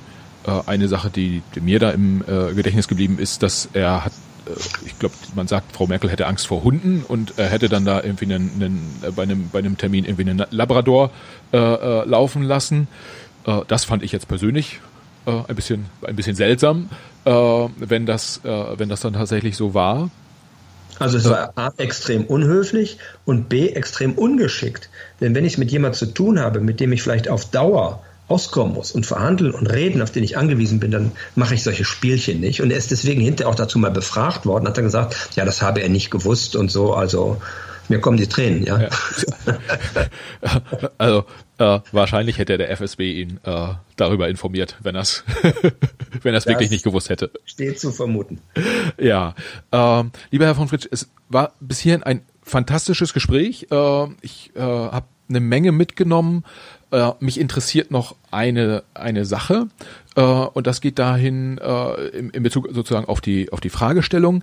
Gibt es eine Frage, die ich Ihnen jetzt äh, nicht gestellt habe, die Ihnen aber sonst sehr häufig gestellt wird und die Sie entweder sehr sehr gern beantworten oder die Sie auf gar keinen Fall beantworten, weil Sie oder nicht beantworten mögen, weil Sie aus welchen Gründen weil sie ihnen zu häufig ja. gestellt wird oder weil sie lästig ist oder wie auch immer. Nein, Sie haben ein, ein, ein, ein gut vorbereitetes und kluges Interview geführt und, und ganz viele wichtige äh, Themen angerissen. Ich kann Ihnen höchstens sozusagen, was ich als Summe mitnehme aus dem, was ich getan habe. Ich habe 34 Jahre lang sehr gerne in meinem Land gedient. Ich habe den Beruf gerne ausgeübt. Es war ein Privileg, das machen zu dürfen. Vor allem auch mit diesen spannenden letzten Verwendungen. Ich habe das große Glück, ähm, das will ich vielleicht an der Stelle hinzufügen, dass die ganze Zeit meine Frau diesen Beruf mitgemacht hat, die wie ich studierte Historikerin, ist abgeschlossen, Examen, selber berufstätig war und damit mir diesen besonderen Weg gegangen ist. Und das hat für sie bedeutet, dass sie im Privaten sich ständig neu hat umstellen müssen. Sie sagte immer zu Recht, du gehst in die Botschaft, da sieht das Büro aus wie in der vorigen Botschaft und ich muss mir einen neuen Metzger suchen, wenn es denn überhaupt einen gibt. Ja. Also das Private, das eine und zum anderen aber eine extrem wichtige Rolle ähm, übernommen hat in der Kommunikation mit dem Lande. Ich nenne Ihnen mal das Beispiel in Moskau, wo wir fünf Jahre gelebt haben und die Situation extrem schwierig war. Was haben wir getan? Wir haben dafür gesorgt, dass wir mit möglichst vielen Menschen ständig im Kontakt waren. Und dafür hat man ein Instrument, das ist die Residenz. Ja. Das ein, ein, sehr schönes Haus in der Stadt, das auch große Räumlichkeiten hat. Und da hatten wir jedes Jahr mehrere tausend Gäste aus ganz unterschiedlichen Anlässen, weil äh, Bundestagsabgeordnete zu Besuch kamen und man hat interessante Gesprächspartner für sie eingeladen. Es war ein Wissenschaftskongress. Sie haben Wissenschaftler zusammengebracht. Es kam ein Bischof vorbei und haben sie mit den Kirchenführern zusammengebracht. Oder sie haben sich selber was ausgedacht. Und das ist sehr entscheidend mitgestaltet worden von meiner Frau und mitgeprägt worden, auch in der Begegnung. Und insofern ist das ähm, eine ganz besondere Rolle, von der sie selber mal in einem Aufsatz, den sie darüber ge äh, geschrieben hat, gesagt hat, nicht vorgesehen, aber gern gesehen. Ja. Das ist keine, keine geplante Aufgabe, aber eine sehr gute, eine traditionelle Aufgabe, die so in der Zukunft es immer weniger geben wird, aus Gründen, die ich nachvollziehen kann, weil in einer jüngeren Generation Partnerinnen und Partnern von Diplomaten auch ihren eigenen Berufstätigkeiten der Zeit ausüben wollen, was nicht immer einfach ist. Aber diese traditionelle Rolle hat einen großen Wert und hat mir diesen äh, besonderen und schönen Beruf in vielen Jahren auch sehr viel leichter gemacht. Insofern ein Dank an der Stelle. Ja, äh, das ist tatsächlich ein Punkt, den ich, ich auch äh, für, für sehr wichtig halte, die Rolle der Familie und äh, der, der Job, den Sie da gemacht haben in den letzten 35 Jahren, da das sind ja schon auch große Herausforderungen, wenn man sich alle paar Jahre auf ein neues, auf ein neues Umfeld einstellen muss. Ich sag mal so, so Fußballprofis äh, die alle zwei, drei Jahre den Verein wechseln für vielleicht 10, 15 Jahre Karriere. Äh, die finden das ja schon anstrengend, wenn man das dann aber äh, 35 Jahre macht und nicht, äh, nicht mal die Millionen dann dafür bekommt, äh, äh, wie ein Fußballprofi, dann äh, äh, ist das ja schon auch eine, eine Leistung. Die also was ich gemacht habe, ist selbstgemachtes Glück. Ich hätte auch was anderes machen können. Ich habe es sehr gerne gemacht, aber Sie haben recht. Es ist immer eine große ähm, äh, Herausforderung, eine große Umstellung, denn ihre Aufgabe ist es ja, dieses neue Land, in dem sie arbeiten, zu vertreten. Sie werden ja nicht von einem Land ins andere versetzt, um die gleichen Handelsinteressen des gleichen Unternehmens zu vertreten, jetzt in einem anderen Land, sondern ihr Arbeitsobjekt, wenn man das so sagen will, ist das Land, der Versuch, dieses Land zu verstehen und ihm gerecht zu werden. Aber nochmal, das ist auch ein Privileg und ich glaube, es hält einen im Rahmen des Möglichen vielleicht im Kopf einigermaßen frisch, weil sie immer neu loslaufen müssen. Das ist doch ein perfektes Schlusswort. Rüdiger von Fritsch, ganz herzlichen Dank.